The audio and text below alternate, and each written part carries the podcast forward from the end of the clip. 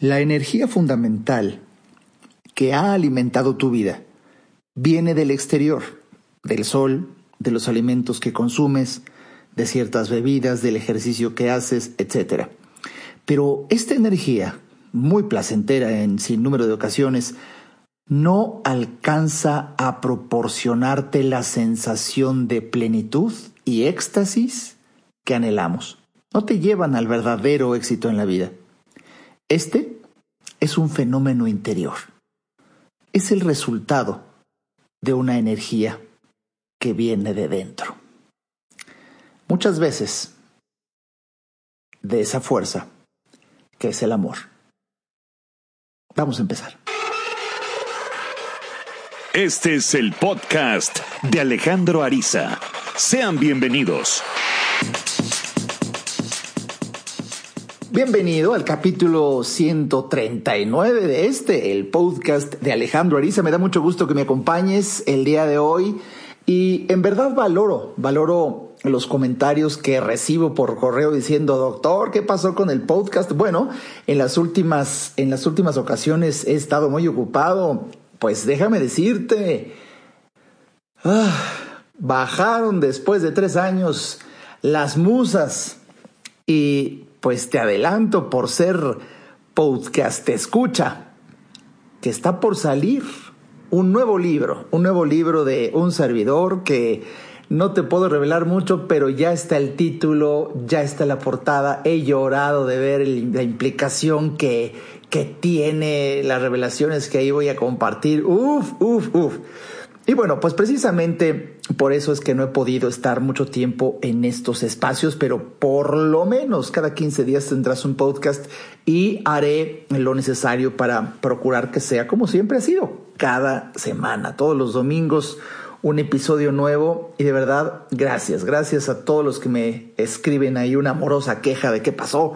Y bueno, pues el día de hoy una bella historia de amor que quiero compartirte y yo creo que de verdad como compensación a todo lo que se está diciendo hoy en día en los medios, en los medios solamente tragedia, angustia, desolación, incertidumbre, oye ya, como que hay que pararle, por eso pues en la vida lo que uno puede hacer para compensar lo que está predominando en los medios siempre será una maravilla. Así es que hoy pues también quiero compartirte parte de, de una alegría muy grande, muy grande para mí, que es revelar que ya está disponible en formato digital para que lo descargues de inmediato a tu dispositivo Kindle, que es una aplicación que tiene Amazon totalmente gratuita. O si tú tienes un Kindle, que es un aparatito, también ahí lo puedes leer, pero la aplicación está gratuita para tu computadora, para tu teléfono celular, en donde puedes leer libros digitales. Y hay un libro que por alguna razón, después de muchos años, no lo había, no lo había diseñado, reeditado y trabajado en subirlo ahora a esta plataforma, a Amazon. El verdadero éxito en la vida. El libro que pues marca un despertar espiritual en mi vida y de verdad que estoy lo que le sigue de feliz. Lo que le sigue de feliz que al fin hubo algo dentro de mí que me dijo, ya, hazlo, hazlo.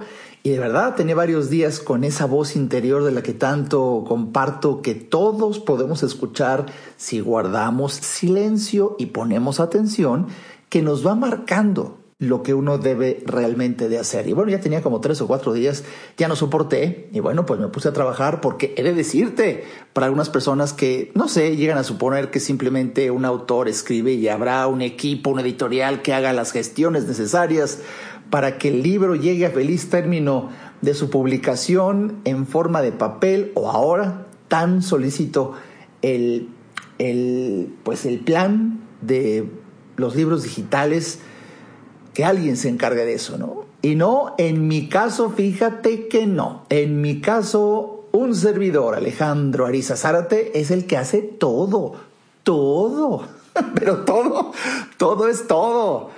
Estoy feliz, vamos, hasta que tuve un momento de inspiración tal, hoy con tantas herramientas tecnológicas, para que yo mismo diseñara la nueva portada de mi libro El verdadero éxito en la vida, que bueno, si tú ya lo leíste, es una forma de explicar la diferencia entre las demandas de nuestro ego y la dicha de nuestro espíritu, y esa diferencia siempre la hago entre oscuridad y luz, respectivamente. Entonces creo que logré plasmar en la portada una bellísima manera en donde pueda percibirse el concepto de luz y oscuridad.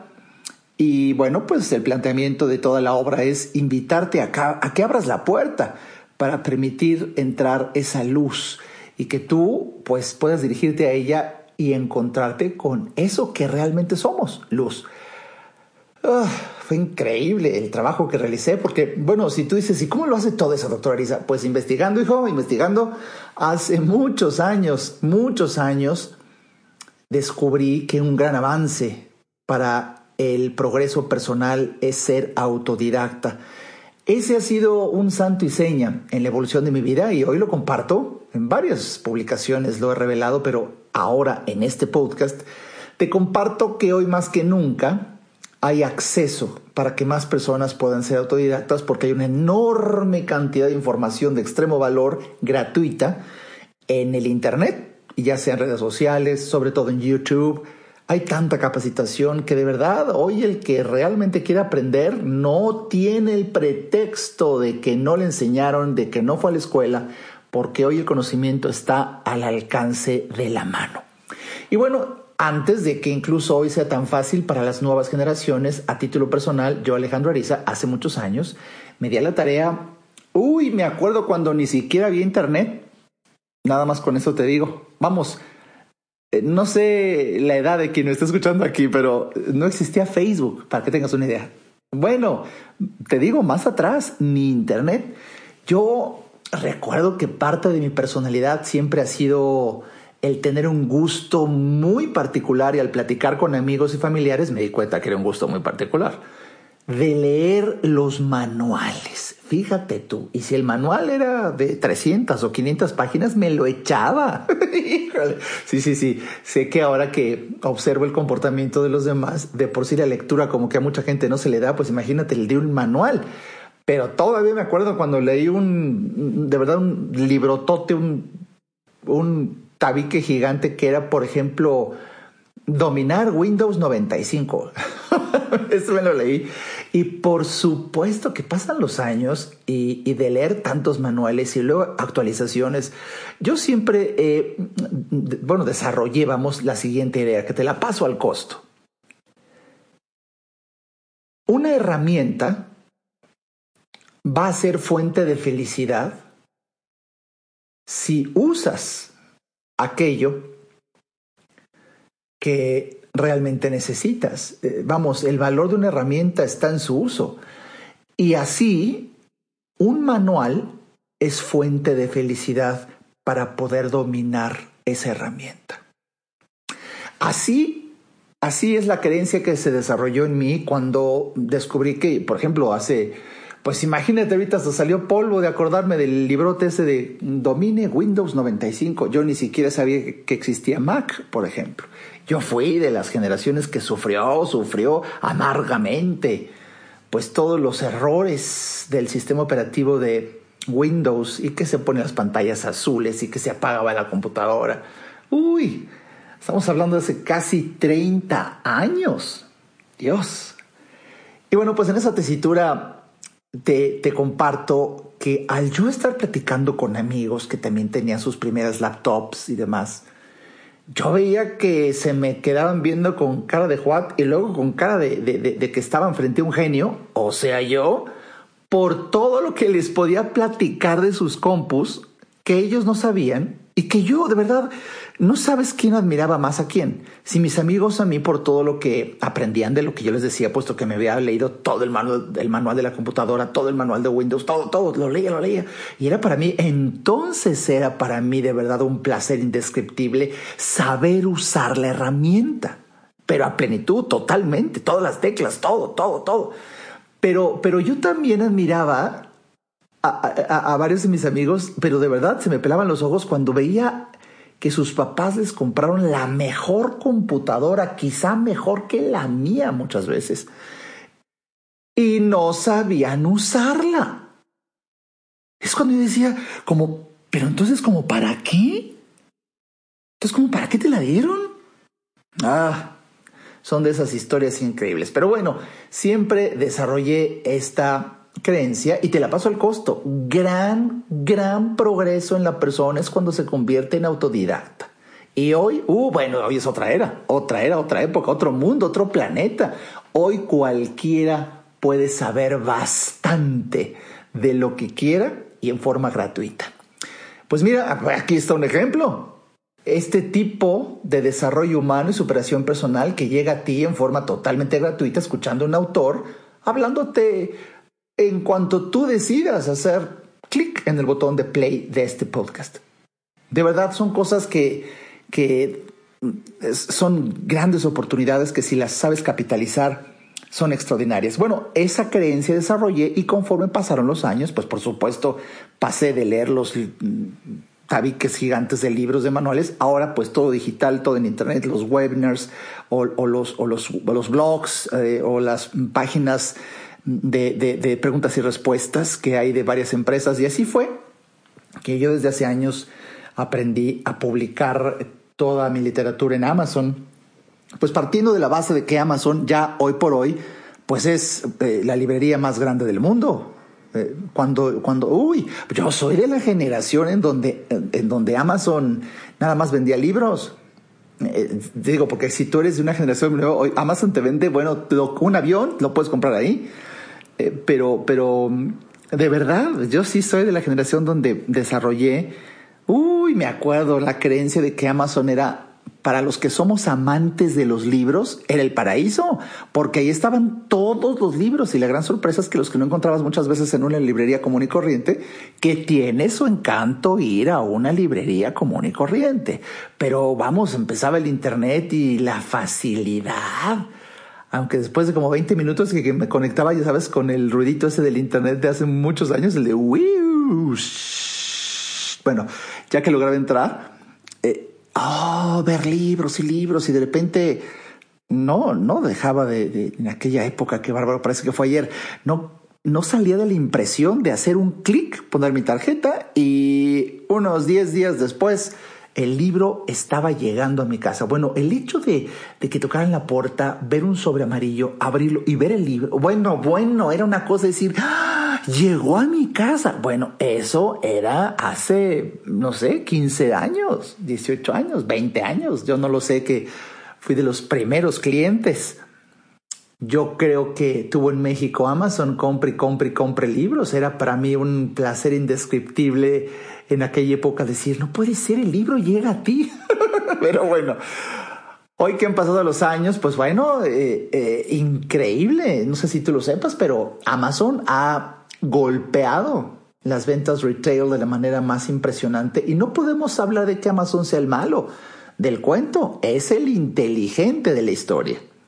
Y supo, supo hoy hacer eh, pues que todos los productos y hasta servicios lleguen a la palma de la mano de millones y millones de personas y por supuesto que las librerías tradicionales también empiezan a temblar porque la facilidad con la que una persona compra libros en Amazon es impresionante, hoy cualquier otra cosa también, pero ¿qué crees?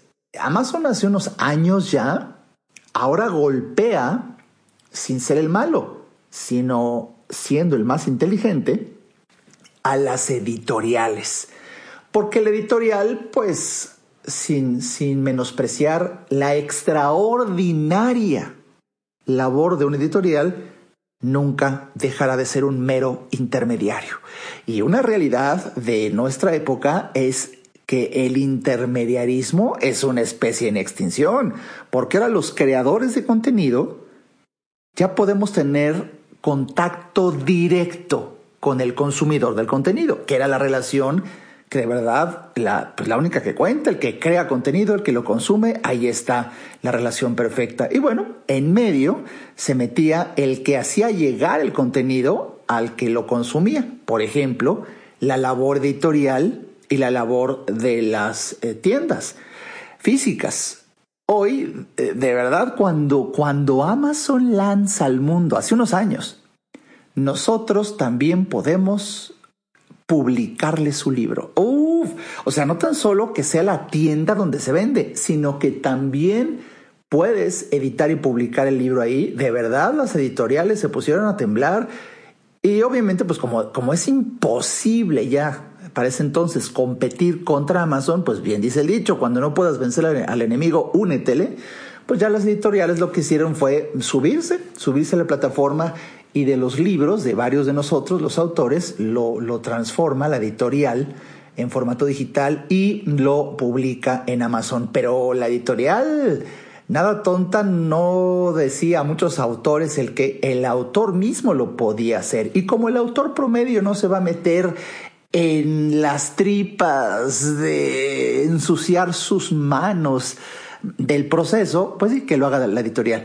Pero habemos otros, habemos otros que con, este, con esta estrategia que te estoy revelando, el poder autodidacta tan grande que, que cualquiera puede desarrollar, y más hoy en día, pues me di a la tarea de investigar. Me acuerdo cuando en mi oficina hace muchos años alguien aquí adentro me decía, es que tienes que subir tus libros a Amazon, ahí están los...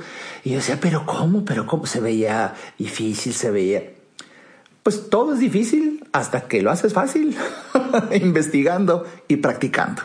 Ese es el camino de dos pasos. Y, bueno, pues ya te imaginarás hace muchos años cuando por primera vez leyendo una cantidad de blogs, de páginas de instrucción, de preguntas y respuestas del mismo Amazon, con una letra chiquititita, con mil enlaces que yo nunca voy a entender eso, una página que te lleva a otra página, que te lleva a otra página, que te lleva a otra página para que tú vayas investigando y luego te pierdes. Todo eso lo leí hace muchos años, me perdí, mm, regresé, me reencontré, pero en el proceso aprendes tanto que cuando te vuelves autodidacta, incrementas tu independencia y eso siempre será una bendición.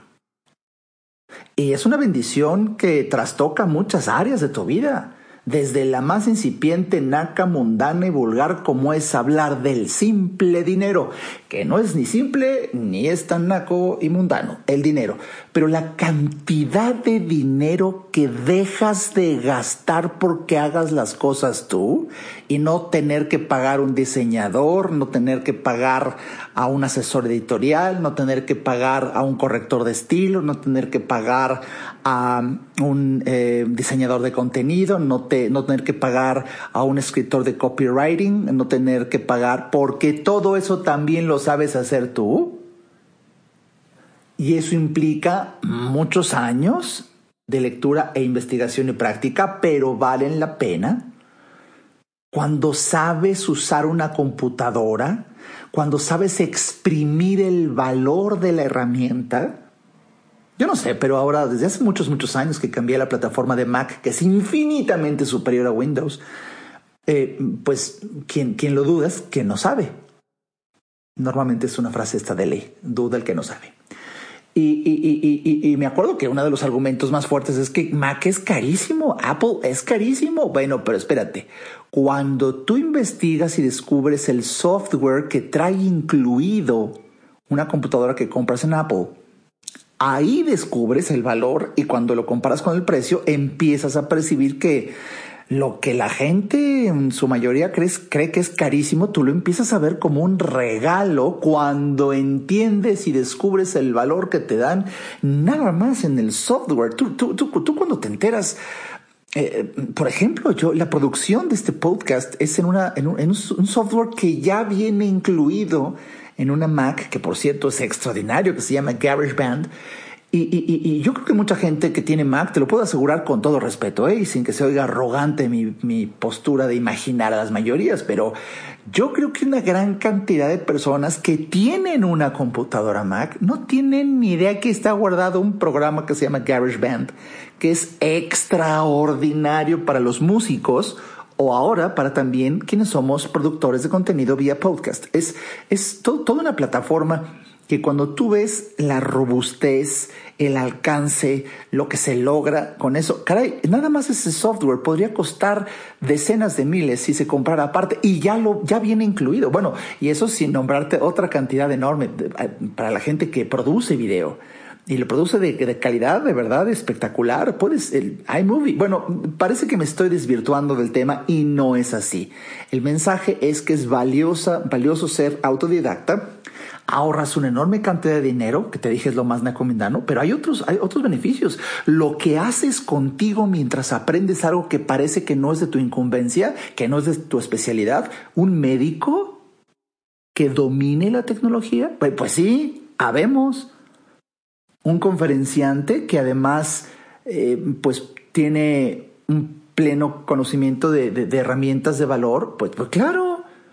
Y eso no es privilegio de uno. Cualquiera que tenga el deseo suficiente lo logra. Pero ¿qué necesitas? Enfocar tu mente, fíjate bien, enfocar tu mente a algo que te aporte valor.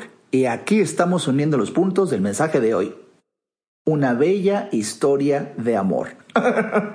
Todo esto para decirte precisamente que si tú no decides personalmente, personalicísimamente, en dónde enfocas tu atención, entonces, créeme en esto, otro enfocará tu atención donde ese otro quiera.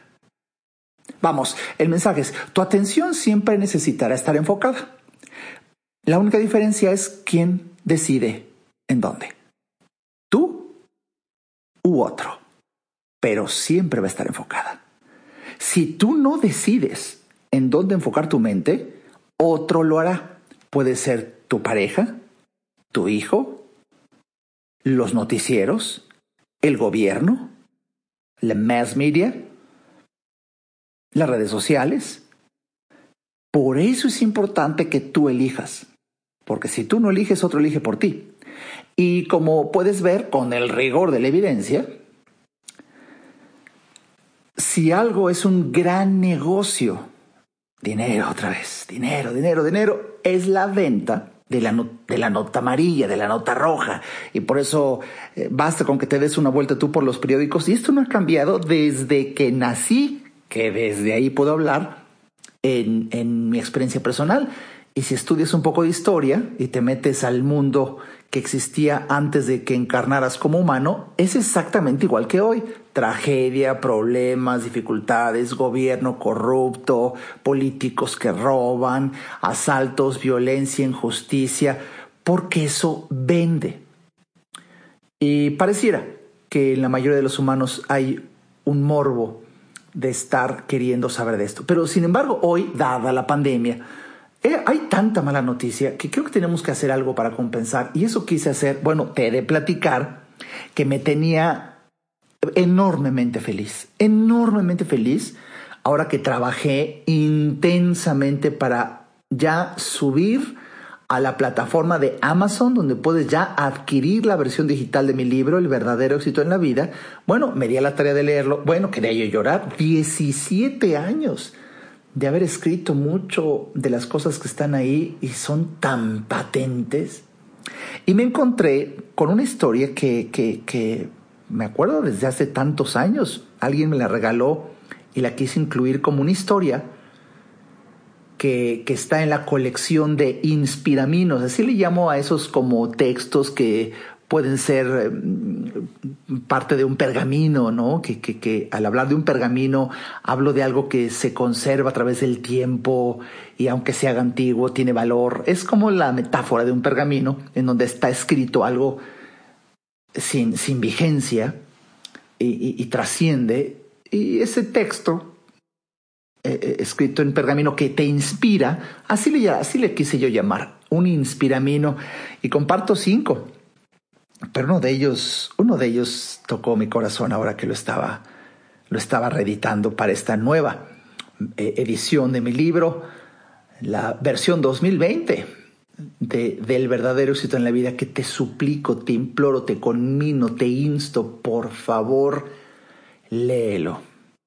Vamos, hasta energéticamente traerlo cerca de ti y hoy lo puedes traer nada más y nada menos que en tu celular, bajando la aplicación de Kindle de Amazon, caray, el simple hecho de que esas letras y, ese texto esté cerca de ti ya está haciendo un bien.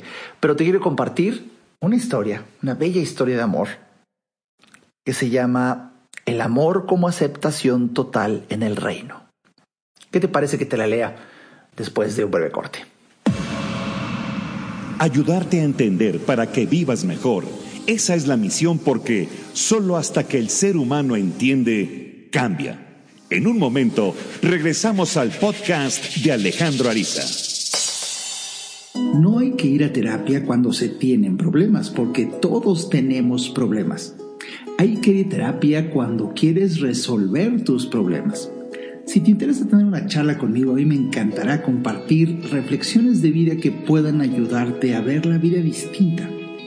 Entra a www.alejandroariza.com y en el botón del menú Alejandro Ariza, ahí se despliega un submenú que dice consultas. Haz clic ahí y tendrás toda la información para ver si en tu destino está que podamos charlar. Para mí será un placer ayudarte. Toda mejora implica un cambio, pero recuerda, solo si entiendes, cambias. Continuemos escuchando al doctor Alejandro Ariza.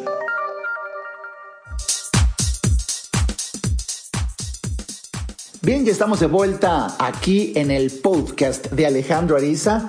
Hoy, pues, queriéndote compartir una bella historia de amor para compensar tanta basura que hay allá afuera circulando en las redes sociales, tanto daño, tenemos que hacer contracultura. Y bueno, no sin más, el, el haberte dado muchos Ariza Tips en la primera parte de este podcast. Y aquí leyendo, pues te lo juro, estoy emocionado porque lo estoy leyendo directamente de mi Kindle, de mi libro El verdadero éxito en la vida.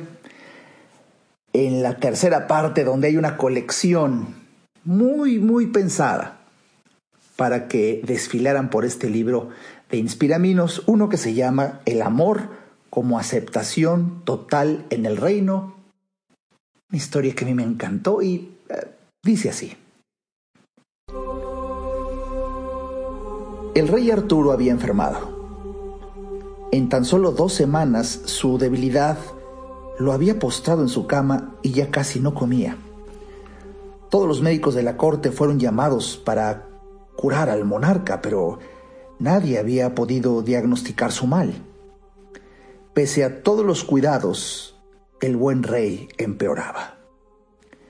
Una mañana, mientras los sirvientes aireaban la habitación donde el rey yacía dormido. Uno de ellos le dijo a otro con tristeza, morirá. En el cuarto estaba Sir Galahad, el más heroico y apuesto de los caballeros de la mesa redonda y compañero de grandes lides de Arturo. Galahad escuchó el comentario del sirviente y se puso de pie como un rayo. Tomó al sirviente de las ropas y le gritó, Jamás vuelvas a repetir esa palabra. ¿Entiendes? El rey vivirá. El rey se recuperará. Solo necesitamos encontrar al médico que conozca su mal, ¿oíste? El sirviente, temblando, se animó a contestar.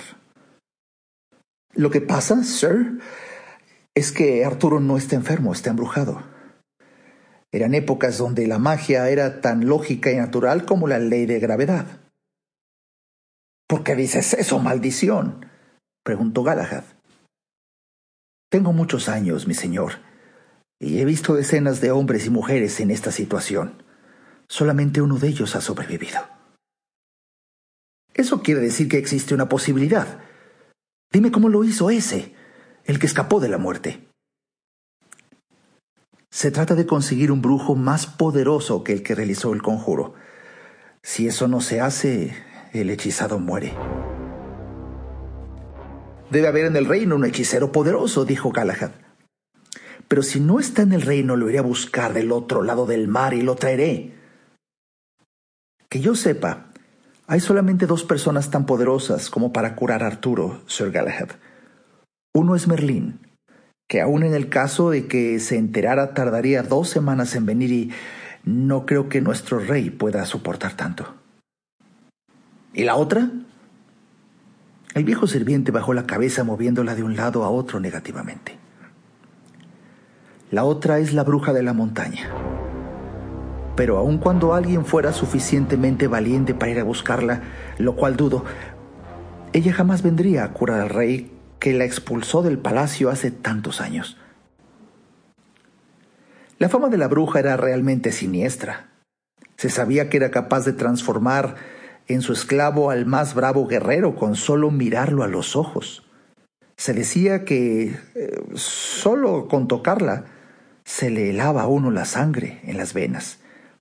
Se contaba que hervía a la gente en aceite para comerse su corazón. Pero Arturo era el mejor amigo de Galahad, el mejor amigo que tenía en su vida. Había batallado a su lado cientos de veces, había echado sus penas más banales y las más profundas. No había riesgo que él no corriera por salvar a su soberano, a su amigo y a la mejor persona que había conocido. Galahad calzó su armadura y montando su caballo se dirigió a la montaña negra, donde estaba la cueva de la bruja. Apenas cruzó el río, notó que el cielo empezaba a oscurecer. Nubes opacas y densas parecían ancladas al pie de la montaña. Al llegar a la cueva, la noche parecía haber caído en pleno día. Galahad desmontó y caminó hacia el agujero en la piedra. Verdaderamente el frío sobrenatural que salía de la gruta y el olor fétido que emanaba del interior lo obligaron a replantear su empresa. Pero el caballero resistió y siguió avanzando por el piso escarchado y el lúgubre túnel. De vez en cuando, el aleteo de un murciélago lo llevaba a cubrirse instintivamente los ojos. A quince minutos de marcha, el túnel se abría en una enorme caverna impregnada de un olor acre y de una luz amarillenta generada por cientos de velas encendidas. En el centro, revolviendo una olla humeante, estaba la bruja. Era la típica bruja de cuento tal y como se le había descrito su abuela en aquellas historias de terror que le contaban en su infancia para dormir y que lo desvelaban fantaseando la lucha contra el mal que emprendería cuando tuviera edad para ser caballero de la corte. Ahí estaba, encorvada, vestida de negro, con las manos alargadas y huesudas terminadas en uñas que parecían garras, los ojos pequeños, la nariz ganchuda, el mentón prominente y la actitud que encarnaba el espanto. Apenas Galahad entró, sin siquiera mirarlo, la bruja le gritó: Vete antes de que te convierta en sapo o algo peor. Es que he venido a buscarte, dijo Galahad. Necesito ayuda para mi amigo que está muy enfermo. rió la bruja. El rey está embrujado y a pesar de que no he sido yo quien ha hecho el conjuro, nada hay que puedas hacer para evitar su muerte. Pues tú, tú eres más poderosa que quien hizo el conjuro, tú podrías salvarlo. ¿Por qué haría yo tal cosa? preguntó la bruja recordando con resentimiento el desprecio del rey. Por lo que pidas, dijo Galahad, me ocuparé personalmente de que se te pague el precio que exijas. La bruja miró al caballero. Era ciertamente extraño tener a semejante personaje en su cueva pidiéndole ayuda. Aún a la luz de las velas, Galahad era increíblemente apuesto, lo cual sumado a su porte lo convertía en una imagen de gallardía y belleza. La bruja lo miró de reojo y anunció. El precio es este. Si curo al rey, y solamente si lo curo. Lo que pidas, dijo Galahad. Quiero que te cases conmigo. Galahad se estremeció. No concebía pasar el resto de sus días conviviendo con la bruja y sin embargo era la vida de Arturo. ¿Cuántas veces su amigo había salvado la suya durante una batalla? Le debía no una, sino cien vidas. Además, el rey no necesitaba de Arturo. Sea, dijo el caballero. Si curas a Arturo, te desposaré, te doy mi palabra. Pero por favor, apúrate. Tengo que llegar al castillo y no quiero que sea tarde para salvarlo. En silencio, la bruja tomó una maleta, puso unos cuantos polvos y brebajes en su interior. Recogió una bolsa de cuero llena de extraños ingredientes y se dirigió al exterior, seguida por Galahad. Al llegar afuera, Sir Galahad trajo su caballo y con el cuidado con que se trata una reina, ayudó a la bruja a montar en la grupa. Montó a su vez y empezó a galopar hacia el castillo real. Una vez en el castillo, gritó a los guardias para que bajaran el puente, y con reticencia lo hicieron. Franqueado por la gente de aquella fortaleza que murmuraba sin poder creer lo que veía, se apartaba para no cruzar su mirada con la horrible mujer. Galahad llegó a la puerta de acceso a las habitaciones reales. Con la mano impidió que la bruja se bajara por sus propios medios y se apuró a darle el brazo para ayudarle. Ella se sorprendió y lo miró casi con sarcasmo. Si es que vas a ser mi esposa, le dijo, es bueno que seas tratada como tal. Apoyada en el brazo de él, la bruja entró en la recámara real. El rey había empeorado desde la partida de Galahad. Ya no despertaba ni se alimentaba. Galahad mandó a todos abandonar la habitación. El médico personal del rey pidió permanecer y Galahad consintió. La bruja se acercó al cuerpo de Arturo, lo olió, dijo algunas palabras extrañas y luego preparó un brebaje de un desagradable color verde que mezcló con un junco. Cuando intentó darle de beber el líquido al enfermo, el médico le tomó la mano con dureza. No, dijo, yo soy el médico y no confío en brujerías. Fuera de... Y seguramente habría continuado diciendo este castillo. Pero no llegó a hacerlo. Galahad estaba a su lado con la espada cerca del cuello del médico y la mirada furiosa. No toques a esta mujer, dijo Galahad. Y el que se va de aquí eres tú, ahora, gritó. El médico huyó asustado. La bruja acercó la botella a los labios del rey y dejó caer el contenido en su boca. ¿Y ahora? preguntó Galahad. Ahora hay que esperar, dijo la bruja. Ya en la noche Galahad se quitó la capa y armó con ella un pequeño lecho a los pies de la cama del rey. Él se quedaría en la puerta de acceso cuidando de ambos. A la mañana siguiente, por primera vez en muchos días, el rey despertó. ¡Comida! gritó. Quiero comer. Tengo mucha hambre. Buenos días, Majestad, saludó Galahad con una sonrisa mientras hacía sonar la campanilla para llamar a la servidumbre. Mi querido amigo, dijo el rey, siento tanta hambre como si no hubiese comido en semanas. No comiste en semanas, le confirmó Galahad. En eso, a los pies de su cama apareció la imagen de la bruja mirándolo con una mueca que seguramente reemplazaba en ese rostro la sonrisa. Arturo creyó que era una alucinación Cerró los ojos, se fregó los ojos hasta comprobar que en efecto la bruja estaba ahí en su propio cuarto. Te he dicho cientos de veces que no quería verte cerca del palacio. ¡Fuera de aquí! ordenó el rey. Perdón, Majestad, dijo Galahad. Debes saber que si la echas, me estás echando a mí también. Es tu privilegio echarnos a ambos, pero si se va ella, me voy yo. ¿Te has vuelto loco? preguntó Arturo. ¿A dónde irías tú con este monstruo infame? Cuidado, Alteza. Estás hablando de mi futura esposa. ¿Qué? ¿Tu futura esposa? Yo he querido presentarte a las jóvenes casaderas de las mejores familias del reino, a las princesas más codiciadas de la región, a las mujeres más hermosas del mundo, y las has rechazado a todas. ¿Cómo vas ahora a casarte con ella? La bruja se arregló burlonamente el pelo y dijo, El precio que ha pagado para que yo te cure. No, gritó el rey. Me opongo. No permitiré esta locura. Prefiero morir. Está hecho, Majestad, dijo Galahad. Te prohíbo que te cases con ella, ordenó Arturo. Majestad, contestó Galahad, existe solo una cosa en el mundo más importante para mí que una orden tuya, y esa es mi palabra. Yo hice un juramento y me propongo cumplirlo. Si tú te murieses mañana, habría dos eventos en un mismo día. El rey comprendió que no podía hacer nada para proteger a su amigo de su juramento. Nunca podré pagar tu sacrificio por mí, Galahad. Eres más noble aún de lo que yo siempre supe. El rey se acercó a Galahad y lo abrazó. Dime aunque sea qué puedo hacer por ti. A la mañana siguiente, a pedido del caballero, En la capilla del palacio el sacerdote casó a la pareja con la única presencia de su majestad el rey.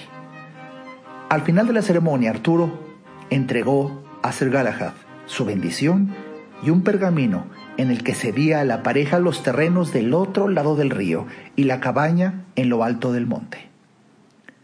Cuando salieron de la capilla, la plaza central estaba insultantemente desierta. Nadie quería festejar ni asistir a esa boda. Los corillos del pueblo hablaban de brujerías, de hechizos trasladados, de locura y posesión. Galahad condujo el carruaje por los ahora desiertos caminos en dirección al río y de ahí por el camino alto hacia el monte. Al llegar, bajó presuroso y tomando a su esposa amorosamente por la cintura, la ayudó a bajar del carro. Le dijo que guardaría los caballos y la invitó a pasar a su nueva casa.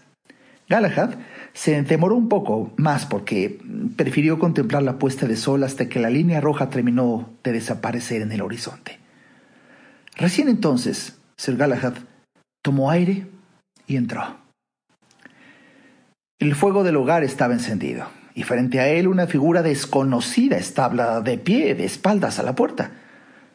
Era la silueta de una mujer vestida en gasas blancas semitransparentes que dejaba adivinar las curvas de un cuerpo cuidado y en extremo atractivo. Galahad miró a su alrededor buscando a la mujer que había entrado unos minutos antes, pero no la vio.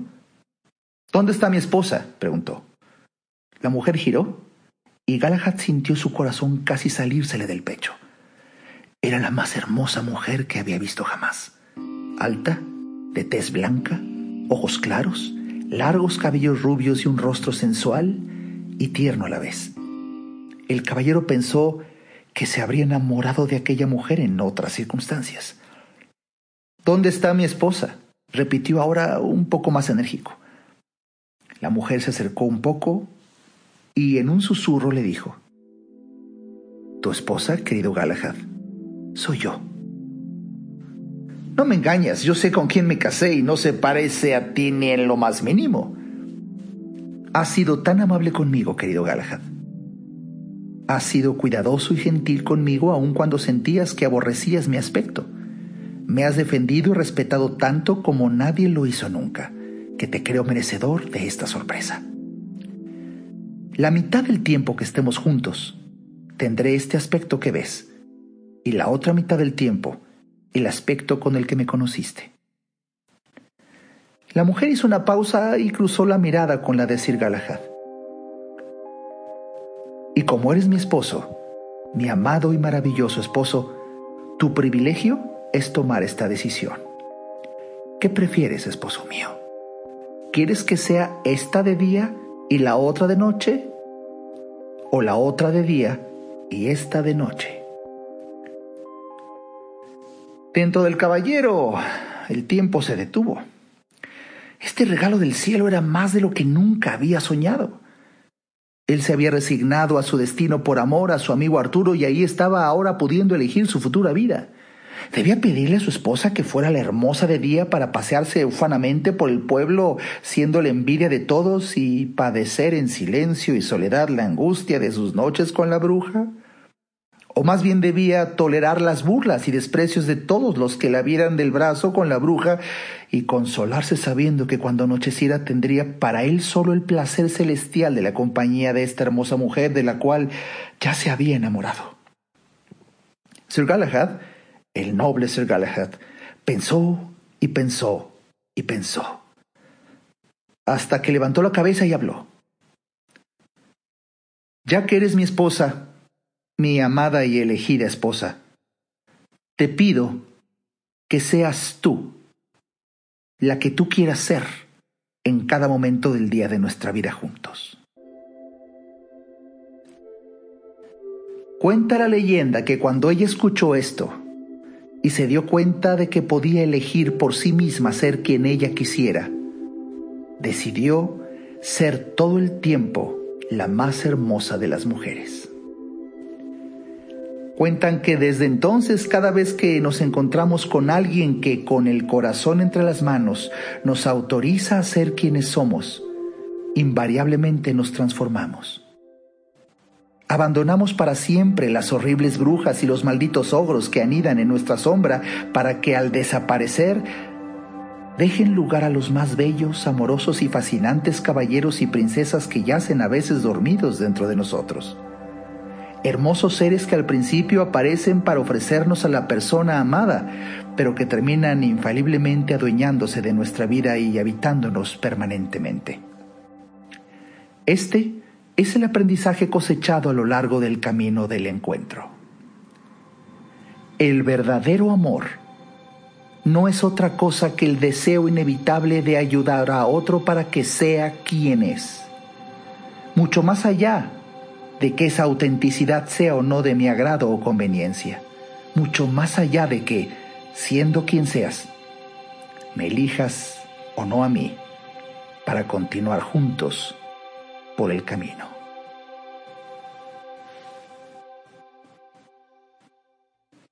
Uf, cómo disfruté leerte este cuento, esta historia. Que bueno, aquí lo podrás escuchar cuantas veces quieras y lo podrás conservar en, en este, mi libro El verdadero éxito en la vida en donde muchas veces lo que necesitamos es escuchar una historia que tantas lecciones de vida, de verdad espirituales, tenemos con una bellísima historia como la que acabamos de escuchar. Hice mi mejor esfuerzo para que entraras conmigo a imaginar todo lo que viene en este cuento. Bueno, yo hasta olí ah, lo espantoso adentro de la cueva de la bruja y luego la fealdad y luego la belleza. Y ya sabes, espero que hayas disfrutado de esta bella historia de amor y que te haya conectado con reflexiones que cada vez más nos ayuden a vivir el verdadero éxito en la vida. Mi nombre es Alejandro Ariza y espero muy pronto saber de tus opiniones. Hasta el siguiente episodio. Este podcast fue una producción de Alejandro Ariza. Para saber más y establecer contacto, visita nuestra página www.alejandroariza.com. Quedan todos los derechos reservados.